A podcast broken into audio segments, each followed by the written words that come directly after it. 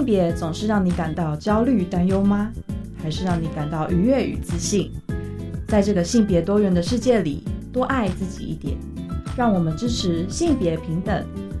欢迎收听教育电台性别平等 Easy Go。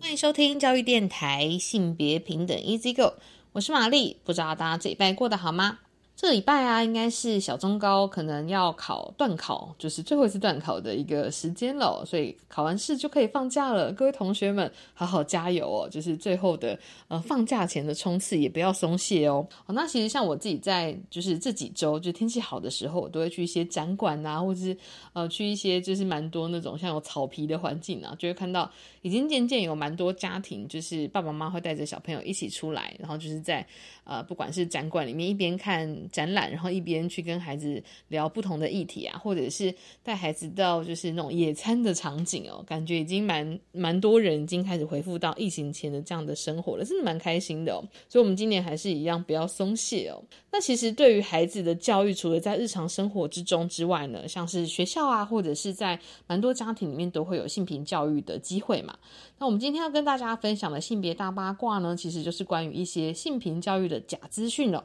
家长一定要小心，不要被这些假资讯给迷惑了。那其实是关于一个蓝天行动联盟，他在散布一些假消息的资讯。那我们稍后再跟大家分享这个新闻。那今天的性别慢慢聊呢，我们邀请到了一个性别倡议的实务工作者琪琪哦，来跟大家分享。他在去年的时候呢，他自己呃在工作上面有进行了一个很有趣的、很特别的团体，是男性情感成长团体哦。那大家可能过去听到情感团体的话，比较常联想到的是青少年，或者是可能是以像是呃妇女为主的这种呃情感成长团体。但在男性的情感成长团体里面，会讨论什么样的议题呢？相信大家一定很好奇哦。那我们稍后呢，再请琪琪来跟大家分享相关的资讯哦。那我们先进行性别大八卦，性别大八天的性别大八卦要跟大家分享的新闻哦，是关于蓝天行动联盟在散布性平教育的假资讯哦。那其实这个资讯呢，是在第四次 C 的公约审查之际呢，在与会团体啊，这个蓝天行动联盟的副主席钱达，他在审查会场外面有录制的影片哦。那其实就提到了蛮多的假资讯哦，包含像是主张现今的中小学的性别平等委员会正在教育孩子，婚姻不限于一男一女，三男两女也可以成家。还有像是性犯罪合法化，只要对方同意就可以进行猥亵，或是像家长去学校抗议性平教育会被性平教育委员会移送法办等等，这些资讯其实都是错误而且不实的。那这个影片呢，因为他们把它剪辑成是一个蛮简短的，然后又蛮耸动的这样子的一个贴文影片，所以其实就在社群媒体上广为流传了。那各位听众，如果说还记得在二零一八年公投的时候，其实当时候也有非常多类似的假消息。因为当时的公投案里面包含就是同性婚姻的法案，还有另外是性平教育的法案，所以在当时候也有非常非常多的假资讯哦，就在网络上流传，然后辟谣的，不管是性别团体，或者是有一些像是事实查核中心的这种网络平台，其实都有啊把相关资料整理好之后呢，提供给各位民众做参考哦。所以像这一次的事件，其实里面有非常非常多错误的资讯哦，包含像是我们刚刚说台湾事实查核中心。他们其实已经有整理出一个详细的文字报道。那台湾性别平等教育协会呢，也有针对这个影片来去做回应哦。所以其实要跟大家澄清的是，包含像是所谓的三男两女可以成家，就是一个刻意扭曲的讲法哦。所以其实像现在的民法里面呢，我们可以检视哦，主要还是保障着所谓一对一的伴侣关系，不管你的性倾向是异性恋还是同性恋哦。其实，在法律里面讨论到的都是一个就是一对一的状态。但他提到的这种三男两女，好这样子的一个想象，比如说多人家属。他其实呃那时候是在二零一三年的时候有个多元成家法案提出来的一个观点哦，那主要参考的其实有点像是像法国这边有一个同居的一个伴侣协议这样子的一个想象哦。那台湾性别平等教育协会呢也有针对这种三男两女或者是五男六女，只要喜欢就可以组成家庭和结婚的这个影片提到的内容有做出回应哦。其实，在讨论到这种家庭形式的时候呢，我们应该要想象着像是家庭本来就有很不一样的形式吧，所以你要提到说像是。三男两女，比方说像是一对异性恋夫妻，他有两个儿子，还有一个女儿。加起来好像也是三男两女啊。对，那像这样子的一个形式有什么不对吗？哈，那你可以想象蓝天行动联盟其实就是刻意的在扭曲所谓的家庭的一个形态。那在教材部分哦，性别平等教协会的老师其实就有讲到说，他们有去跟像是进行实物教学现场的老师进行讨论。有一位老师啊，他任教了二十多年来哦，他其实有观察到。不管课纲和教材怎么样的变动，其实你会发现讨论到性少数群体的内容还是寥寥无几的。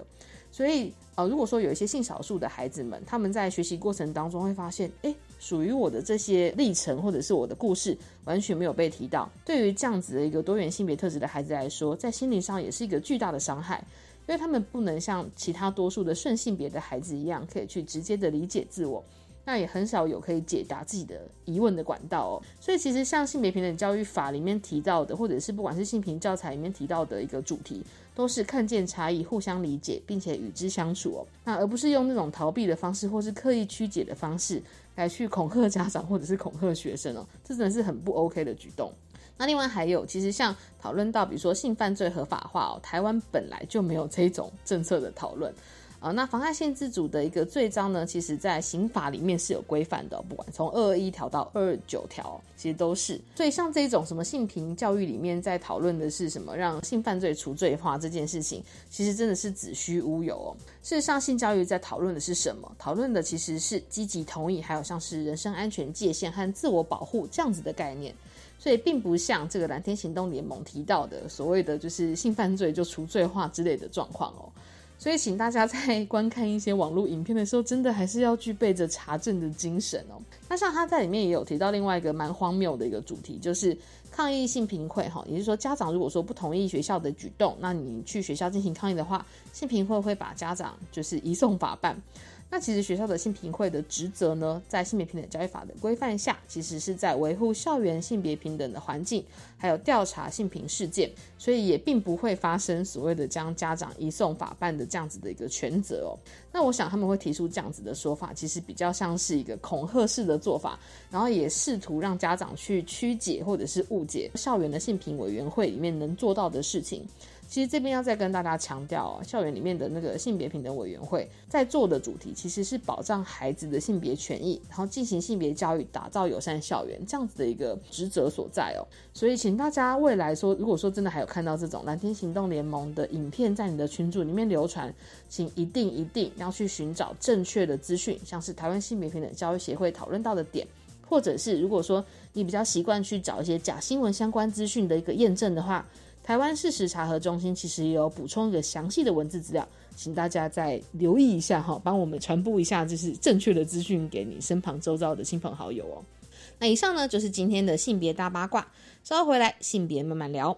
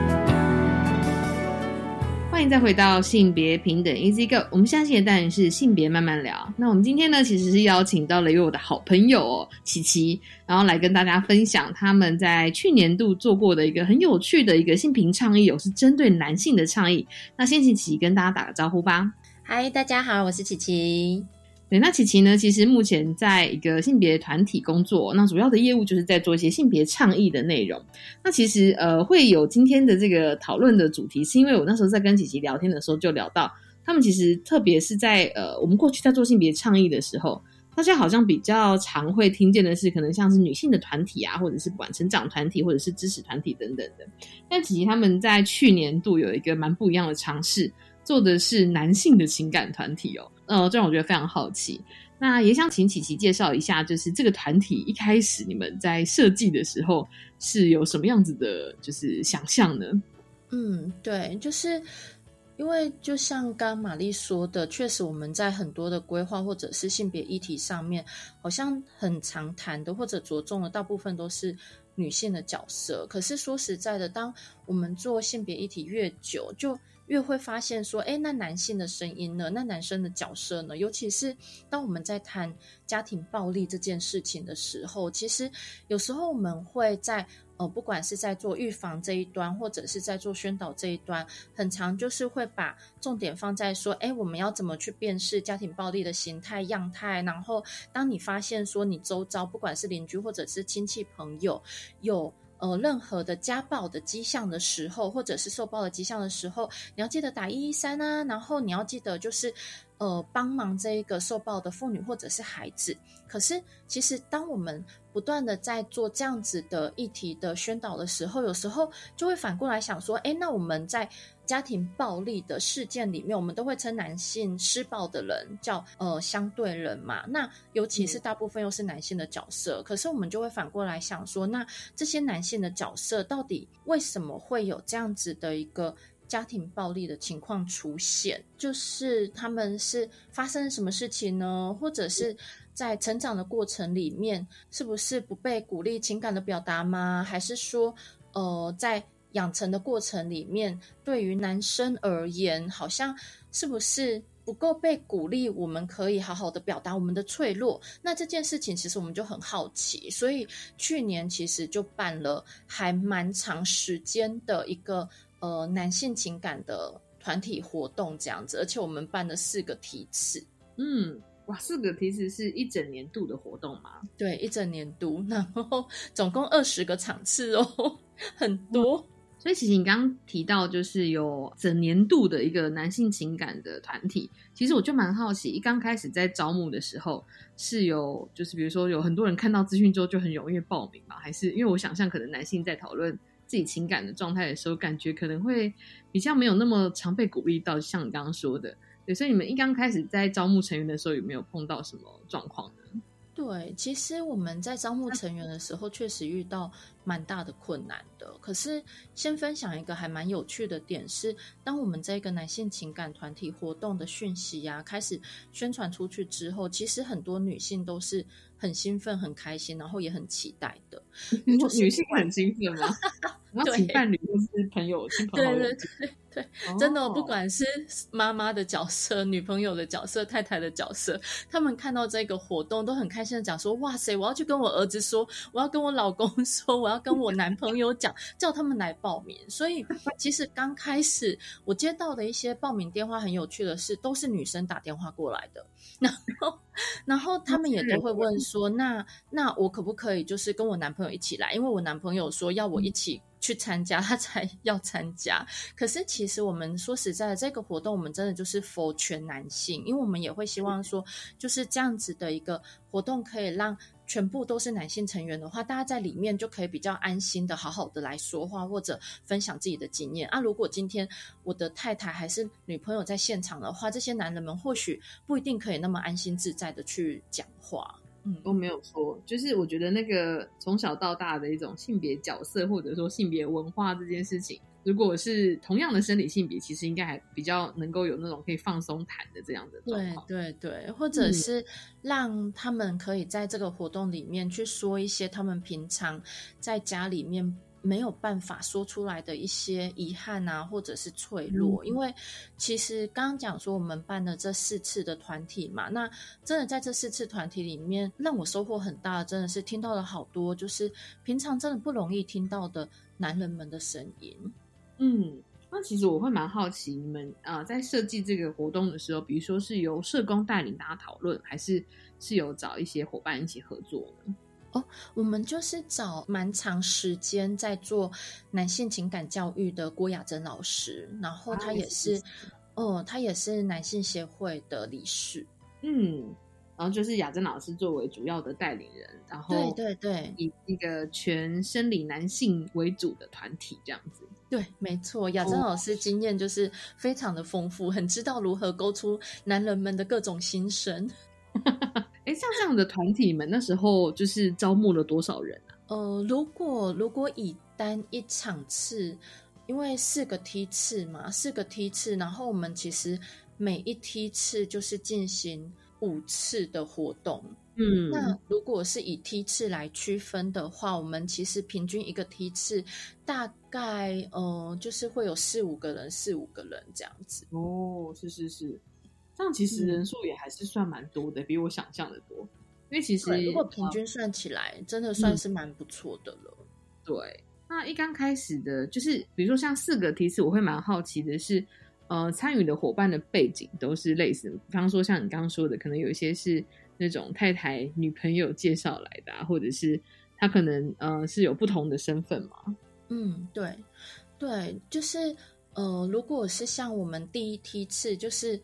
首发嘛，然后第一梯次来的其实比较多都是志工，就是哦志工大哥，然后他们可能是有在家访中心当志工啊，然后在家庭教育中心当志工啊，或者是他本身就是呃社大的老师，那这哦。些、对这些大哥，其实他们就是因为已经有有大部分其实已经退休了，然后几乎几乎大部分的大哥们也都当阿公了，当爷爷了，所以就是他对他们而言就是比较有时间，然后他们也讲说。呃，蛮好奇那个男男性情感活动是在做什么，所以他们想要来参加，然后当做是多一个学习。这比较是在第一梯次的情况。那后面几个梯次，我觉得呃，男性的成员的组成就比较多元，也比较有趣。像第二梯次比较多，就是呃男大学生，就是大学生的组合比较多。然后再来后面几个梯次就比较大概平均三四十岁。那有一些确实是被。呃，老婆要求来参加的，然后有一些可能就是想要拉近跟，比如说，呃，他跟太太离婚了，然后想要拉近跟小孩的距离，想要知道怎么跟家人沟通的男性朋友，其实也有。嗯，其实这样子组成的那个，应该说目的和需求，其实听起来蛮不一样的。对，然后感觉年龄段其实好像也不太一样，因为这样听起来，第一次的呃第一梯次的那些伙伴，感觉比较偏中高龄的那种感觉。对，第一梯次，你知道我们平均算起来真的是有六七十岁哦。平均哦，就是第一梯次的这一些大哥的年纪，其实六七十岁的这一梯大哥，哦，说实在，他们可以分享的更多，而且我发现，就是因为他们的人生阅历已经非常丰富了，所以他们其实反而相较于二十几岁、三四十岁的这一些男性们，他们更可以去分享，更愿意分享，或者更愿意去表达他们对家人、对哦、对太太的爱。嗯，对我刚刚就是想问那个，因为其实我们也可以，比如说从像是呃不同世代对于情感表达这件事情，或是对于男性的角色这件事情，感觉好像还是会有些差异。就是比方说，像我觉得我的爸爸妈妈和外公外婆那种沟通情感的方式，其实都不太一样，或者是我们在社区也会观察到这种不太一样的。但其实像琪琪刚刚说的，反而是呃中高龄的这些大哥们，或者是对叔叔伯伯们，其实反而很很能够分享自己的情感感受。哦，对，嗯，对。那其实相较于后面，因为应该是说你们呃在不同梯次的时候会观察到，可能有不同的，就是每一梯次会有不同的组成类型嘛。嗯那我其实也会蛮好奇，就是在呃这个四次的梯次，然后有二十场团体里面，大概都会用什么样子的，就是团体的那个然后算结构吗，或者是节奏的安排，会怎么样进行的？就是通常因为团体的这些参加的男性成员来自不同的地方嘛，所以大家一开始可能其实是对彼此没有那么熟悉认识的，所以当然最一开始就是先让大家去熟悉认识彼此。那呃，就是用一些比较像比如问说。呃，你认为最可以象征男人的代表的物品是什么？来做个让大家去分享啊、回馈啊。那再来就是，其实老师也会再进一步的。呃，邀请大家去分享自己的呃亲子的关系，跟爸爸的关系，尤其是跟爸爸的关系，然后再来就是自己跟家人、家庭的关系，那或者甚至很重要的，像我们刚刚一开始讲到说，为什么会有这样子的一个活动的目的，就是会希望可以更进一步的了解说男性的情感表达嘛，所以其实后面也会有。一个部分是邀请男性们去分享，说你最近发生的事情，有什么事情是让你觉得非常的愤怒的？那这个愤怒的背后的原因会是什么？就可以透过成员的回馈来帮助大家做一个梳理，这样子。嗯，是。哦，我觉得这样听起来其实真的是，呃，我觉得虽然说这是一个男性团体，但其实还蛮多，不管是不分性别的人，可能都还蛮需要的。只是在男性的成长经验当中，表达感受，特别是可能比较脆弱的感受，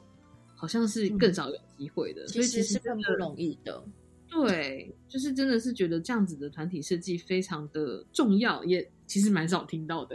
嗯嗯，对啊。好，那我觉得我们在下个阶段呢，就可以请琪琪再来跟大家分享一下，就是呃，其实像刚刚有提到，在团体里面可能都会把它分成一开始大家彼此认识。然后再把它拆解成一作为一个男人，他跟不同的人、不同的家人、不同的重要的人，他的互动的关系，然后还有自己在面对自己比较脆弱的时刻，应该要怎么面对，或者是可以用什么样的方式去思考跟看待这件事情啊？那我们先休息一下。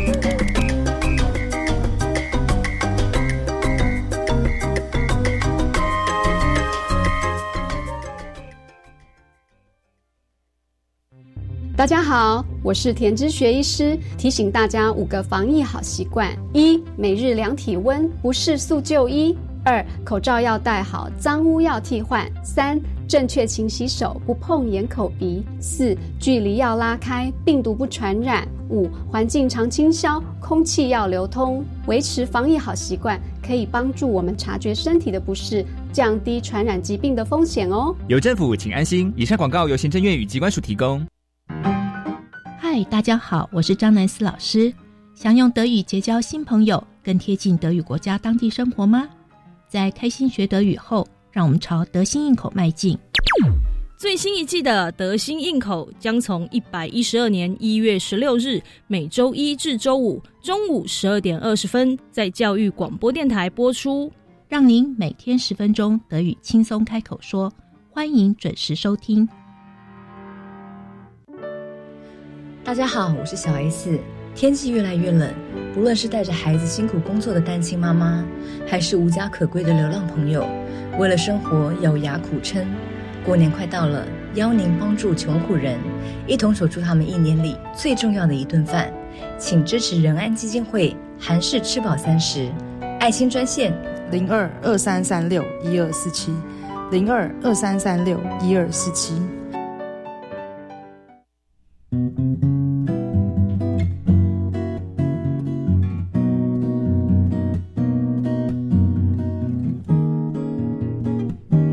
我是苏命苏米恩，你现在收听的是教育电台。哦，朋友们，就爱教育电台。耶耶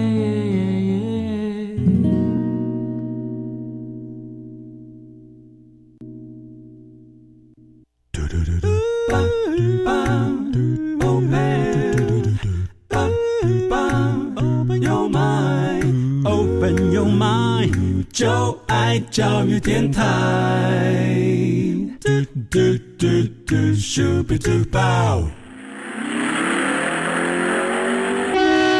性别慢慢聊。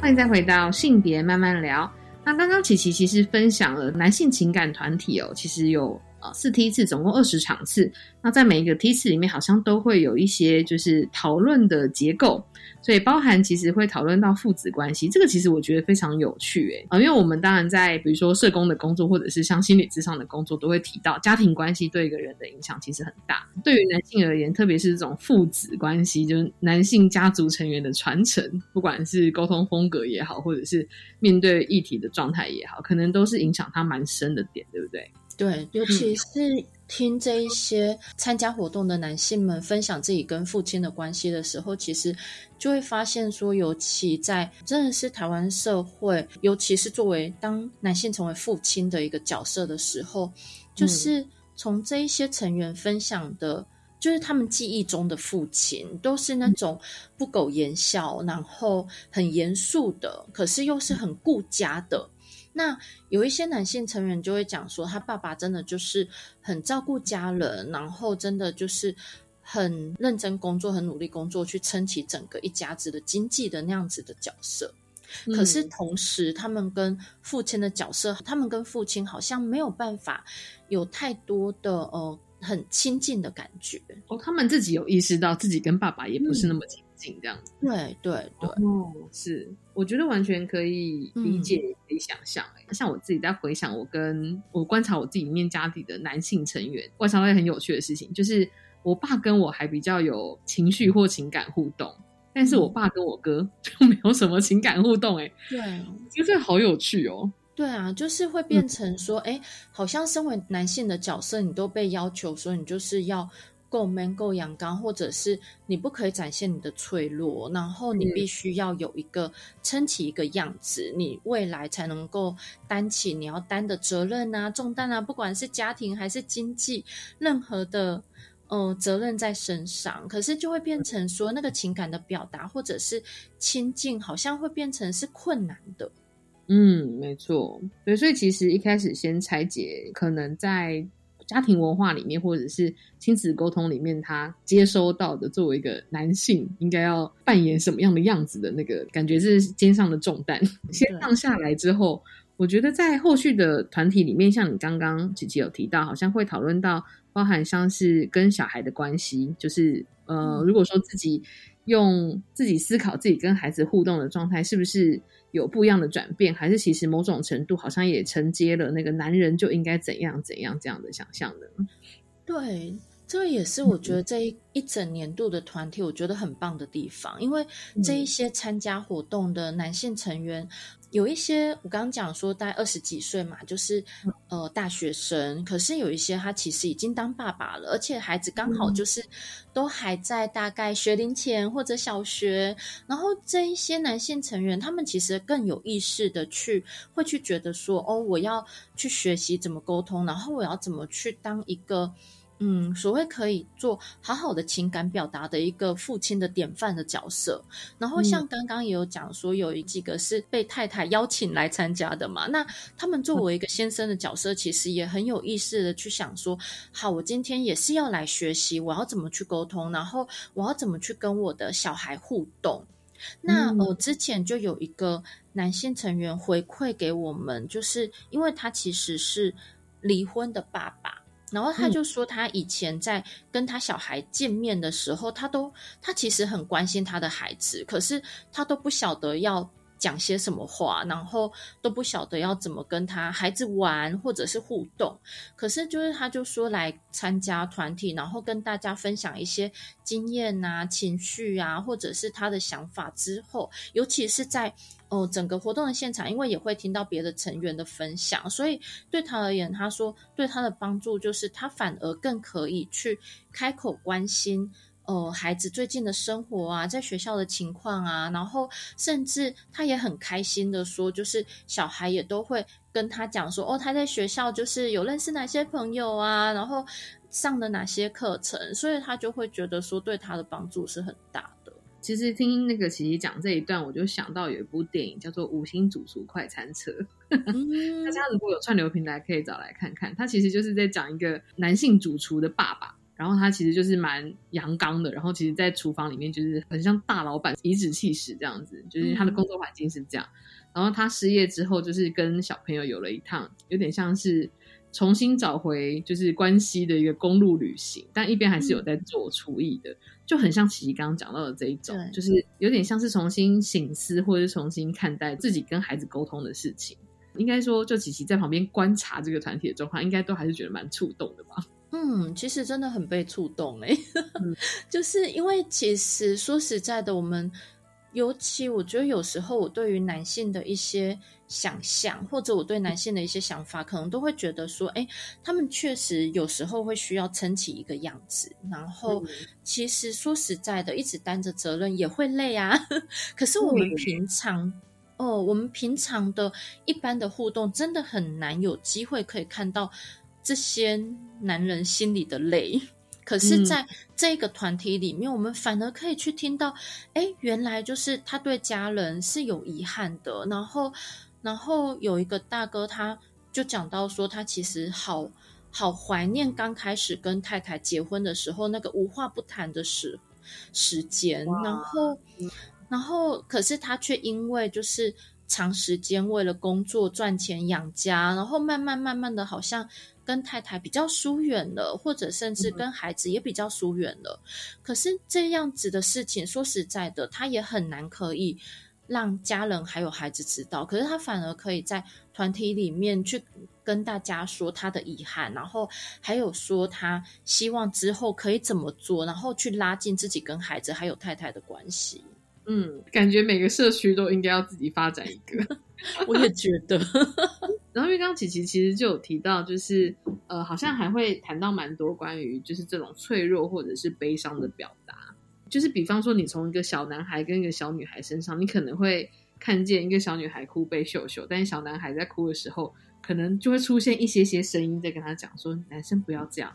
然后，但我觉得最近这几年，但因为性平平等教育的关系，比较少听到这种话。嗯，可是好像会出现这样子的语言。那我觉得男生从小到大，特别是已经成年了或是年长的男性，听到这种话应该是更多的。对，没错。还有一句雅珍老师说的，就是他就讲说，像男生其实很多在成长的过程里面，因为没有那么被鼓励表达情绪跟情感嘛，所以其实，呃，像像女生其实很多可能比较细腻的，或者是对于呃情绪的感知比较强的，可能就是比较可以去分辨说，我现在的呃那个难过是因为是因为不安，是因为焦虑，是因为不被理解，或者是呃或者是我现在的愤怒是因为什么原因？可是男生好像没有，男生的生气很容易就是先出现，就是。哦，就是他们可能会很难很难去知很清楚的知道说我现在到底在生气什么。可是说实在的，当我们更清楚的去知道那个情绪的各个面向的时候，大家应该都会知道说那个愤怒出来，它其实就是一个盾牌。那愤怒后面其实有好多好多的情绪情感是交织在里面的。可是对这些男性而言，他们可能没有办法那么清楚的去。那么细腻的知道的时候，好像就是只有很干、很生气，然后我现在很不爽，就是这样子。可是我们在团体里面有做了一个操作，是就是邀请男性成员们把呃他们发生的让他们很不爽的事情说出来，然后由在场的其他成员去做一些回馈。去回馈他说：“哦，那你现在发生的这一件事情，我觉得你的愤怒底下可能是因为呃不被理解吗？还是不被相信呢？还是说呃你其实有很多的不安，还是嫉妒在里面？就是透过大家的回馈，然后再由分享这一个自己经验的成员去想说：，哎，对耶，我好像有哪一些情绪。”确实是存在在那里的，就是有去可以进一步的去做理清和核对。我觉得这个其实是一个很不错的练习，就是有点像是拆解情绪，但是因为自己在气头上，你可能没有余力做这件事情，但是透过团体其他成员一起来帮忙你，去从不同角度来看，看你是脆弱还是你其实真的是不安或是失落，但是展现出来当然就是琪琪刚刚说就是那个盾牌，生气就会先跑出来。我觉得这个的确，即便是呃听众朋友，其实也可以练习看看的，就是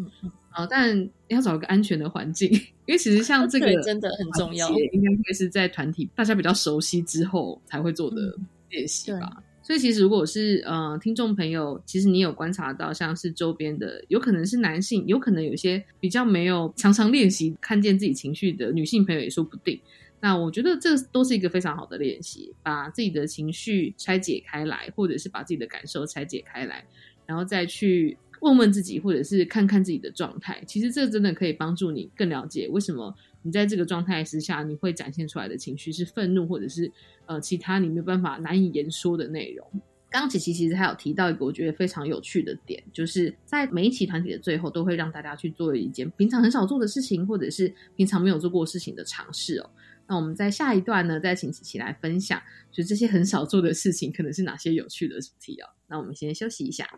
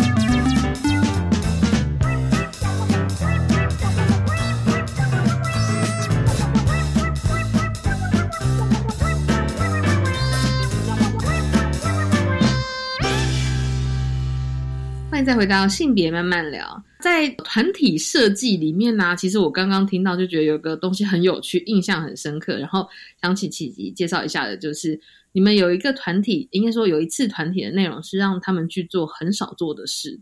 那大概是什么样的事呢？对，就是因为我们的那个团体的成员都是男生嘛，然后其实呃带团体的雅珍老师就是会觉得说，哎，平常男人们很少做的事情，要让大家在团体里面有机会做一下。所以刚不是讲说我们有四个梯次嘛，所以我们这四个梯次都分别让男人们做了不同的尝试。就是第一次，就是让男人们去插花，就是插花，其实也是一个好像大家想象那个画面，就是女孩们，好啦，可能大部分是女孩们，然后就是去捡花材、挑花材，然后去插一盆很美的花出来，这样子。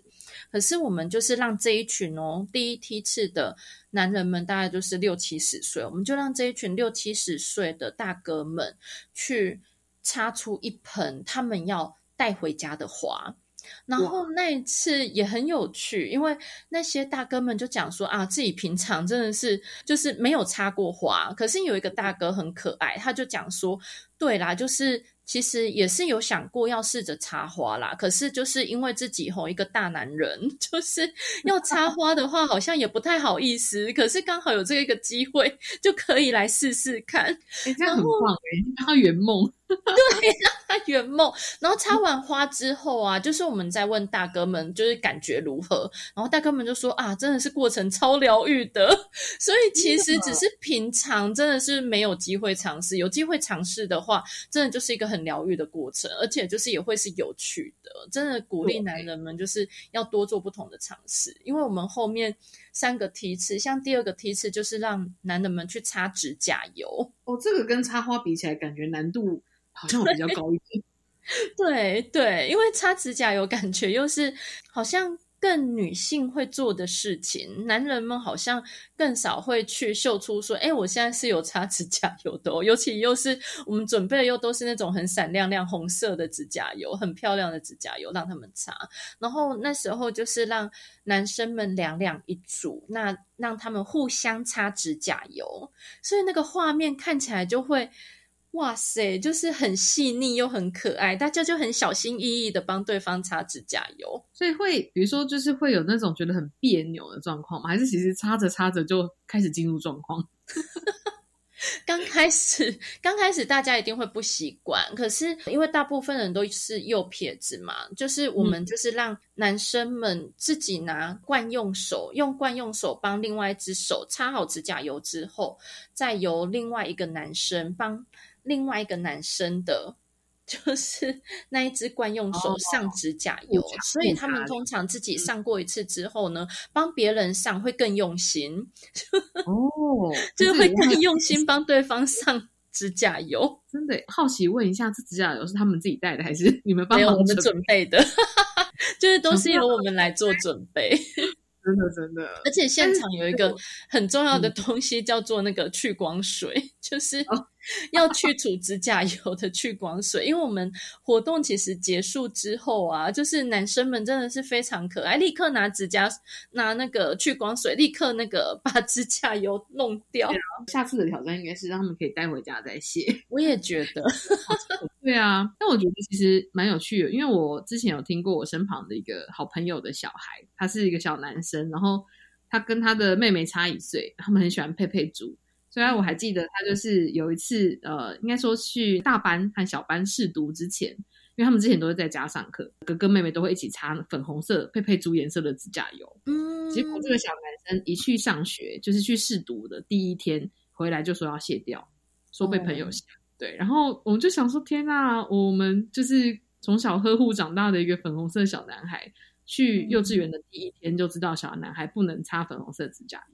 对啊，可是其实就是到底为什么不可以呢？那是孩子的好奇和尝试的话，因为我刚刚想到我们呃活动里面有一个男性成员，他也分享说他他小时候就是也有就是玩过妈妈的口红，就是他说他就是好奇好奇，然后试涂了妈妈的口红，觉得自己好好看。可是我觉得还蛮棒的是，呃，他妈妈看到他擦口红也没有制止他，就是也称赞他很好看。对，我觉得那真的就是让孩子去做各种的尝试吧。嗯，特别是像其实现在我们去一些国高中分享的时候，像有一些韩星那个韩国的那个男团的那一种，看起来很阳刚，但其实还是会搭配女装，然后擦指甲油什么的，反正就成为一个 就是新的风潮。我就想说，对，其实这种很僵化的性别界限，其实会随着不同的时代、不同的文化一直被挑战。然后你们在团体里面其实也挑战了这件事情。对，没错。而且其实说实在的，每一个人不管是男生或是女生，真的是身上阳刚跟阴柔真的就是并存的。而且我们就会觉得说，哎，在这一些现场参加活动的男性里面。大部分确实也都有家庭，或者大部分都有交女朋友。然后就是在我看来，这一些男性他们表现出他们那一些很细腻的情感，或者是分享的时候，我都会觉得哎，好棒哦！就是他们展现出他们很温柔的一面。对，那除了像是插花和擦指甲油之外，你们还有做其他的活动？有哦，就是还有教男人们编织，就是编饮料袋。很实用，对，因为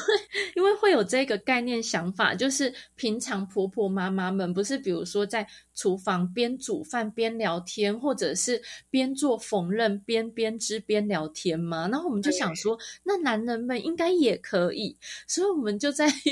我们就在一次的活动里面，就是教男人们编织饮料袋，然后边让大家去分享经验。可是我们也遇到一个难题，就是就是因为平常大家真的很少碰编织这件事情，所以大家的大脑脑袋都在要怎么编，然后我编了什么，大家其实 反而不太好去分享自己的故事。但他们应该可以，就是比如说从中感受到自己家的那个女性成员有多厉害，对，一边。做事，因为太常做这些，就是比如说家务劳动，或者是太常做这些手边的事情，然后你还可以分神，这样其实很厉害的展现。对啊，对啊，对啊，对啊，对啊。然后在那个过程里面，我真的看到这些男人们真的很可爱，就是。因为有现场每一个人其实真的个性都不一样，就是男生们个性都不一样。然后有的很细腻，就是有的很细腻，他饮料袋的那个编织的网格就会比较小。然后有的就是超粗犷的，就是编出来的那个饮料袋的样子，就是跟他本人一样粗犷。然后那饮料袋的洞也很大，我们就讲说，你这是装篮球的吧？装杯子可能会掉。好好笑，因为反映出每个人的那个熟练程度，真的真的就是反映出每个人的耐性还有个性，真的耶。那这种手工艺，我觉得其实也是大家传统想象，可能是比较多女生喜欢的。但事实上，其实你真要去看，比如说呃，从事工艺的那些就是工作的，还是会有蛮多男性职人的，对啊。就是，但是它变成日常的那种。兴趣喜好，感觉就又跟女性比较有多一点的连接，对啊，所以你们这个尝试真的很有趣，开发呃，就是男性的不同的兴趣喜好类型，对对对。然后还有最后一个是教男人们做精油蜡烛，哦，很疗愈。蜡烛它其实就是很疗愈嘛，很疗愈的一个过程。可是，在做蜡烛的时候，我也觉得那个画面很有趣，因为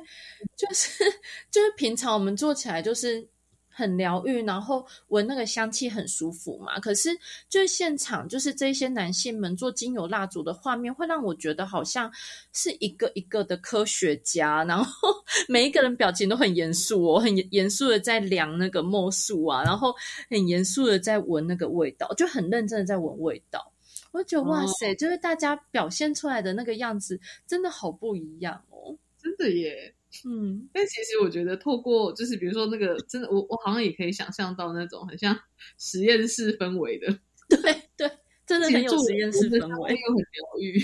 然后就是做出来是很漂亮的精油蜡烛，嗯嗯嗯嗯嗯，画面有一种冲突的美感，对对对，就有一种很违和的美感，真的耶。那其实像这一系列的活动，呃，或者是一整年度的团体办下来，琪琪作为。呃，就是有点像是策划的这样子的社团，自己有没有什么样子的，就是观察或者是感受的？嗯，我会觉得其实男性情感相关的活动真的还蛮需要大家可以有机会的话，可以更关注，或者是我们可以怎么让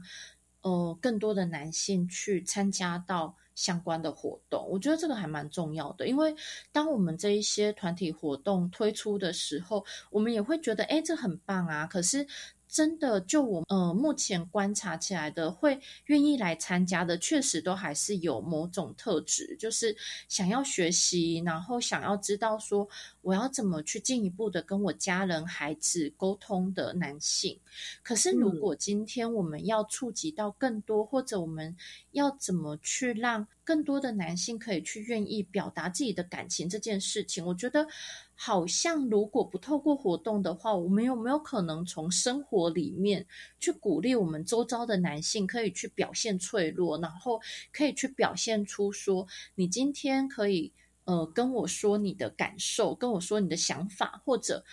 跟跟我说你今天呃承担了好多好多东西哦，你累了想要休息一下也没有关系。尤其是我们在带小男孩或小女孩的时候，就是大人其实对孩子的教养真的还蛮重要的。真的，我觉得其实琪琪今天的分享真的是带给我很多，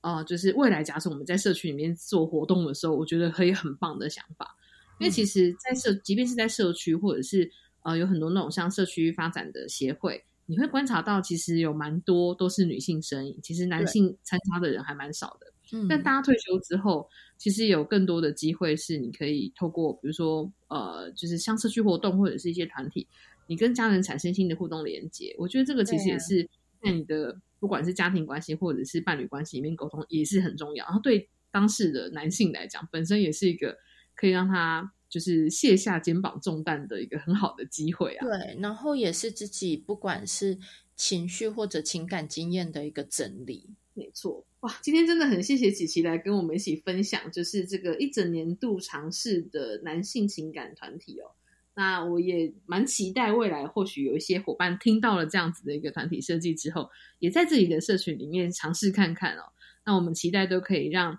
呃更多的男性一起来练习说出自己的呃就是情感，说出自己的心事哦。那今天真的很谢谢琪琪来跟大家分享，嗯，谢谢。那也谢谢大家收听我们今天的节目，拜拜。拜拜。